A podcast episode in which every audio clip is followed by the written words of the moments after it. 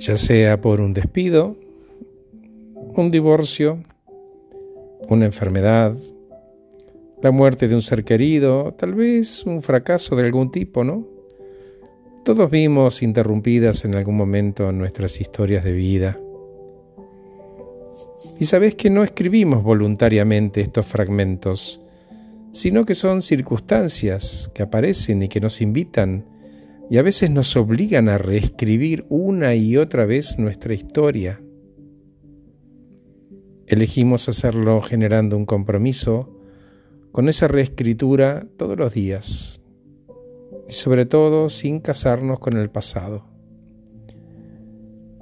De hecho, soltar nuestra historia de confort es algo que a todos nos convendría abrazar y es un acto de creación.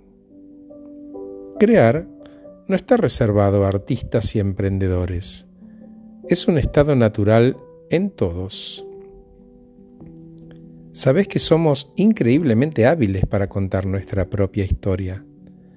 Somos esa historia favorita que creemos que encanta.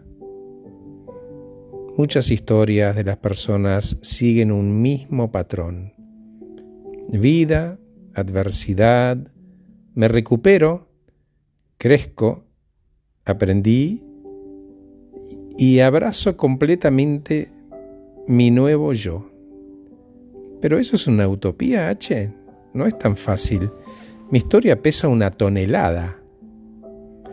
Capaz, capaz estás abrigado en el calorcito delicioso de una historia que escribiste por décadas cuyos títulos siempre son mejores trabajos, con mejores salarios, con más cantidad de bienes que tenés que cuidar, y hoy de pie en tu realidad te enfrentás con eso de revisar tu historia, ¿no? Y en tus propias palabras me decís, al final tiene feo olor, H. La verdad es que cuanto más la reviso, entiendo que lo que necesito es algo más ligero, algo más fácil de mover, algo maleable, que pueda seguir el ritmo, algo como una idea. Eso, algo etéreo que pueda cambiarse y mejorarse. ¿Vos me estás diciendo que deje ir lo que debería ser por lo que es? Lo que digo es que en lugar de quedar atrapado en si somos un éxito o un fracaso, si estamos en lo correcto o estamos equivocados, Mejor si asumimos que los dos son posibles y ciertos. De hecho, todas las cosas nuevas nacen de esta manera al detenerte en el desvío del camino. Y mientras mantenés la tensión de para qué lado vas, entre esas dos opciones, en esa espera de la decisión correcta, aparece una tercera. Cuando empieces a sintonizarlo como una posibilidad, cambia la historia que contás, porque estás abierto a nuevas ideas que aparecen en todas partes. Seguimos agregando esas ideas como un capítulo más en lo que ya no tiene la rigidez de una historia, sino lo lábil de una idea. Pero si en lugar de una historia sos una idea, lo podés pensar como un objetivo en movimiento, un descubrimiento sin fin una maravillosa oportunidad de recalibrar. Esta es la práctica, esto es el crecimiento. Tengo miedo, dijo Luisa, mi historia que tanto me costó. Luisa, ¿te trajo hasta acá? ¿Cómo sería soltarla?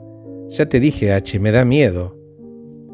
Cuando se produce un cambio, podemos elegir vivirlo con la esperanza por un mañana más grande, más pleno y más amable con nosotros mismos pero el cambio que lo hago, ¿por qué lo tengo que hacer yo? Que lo haga otro.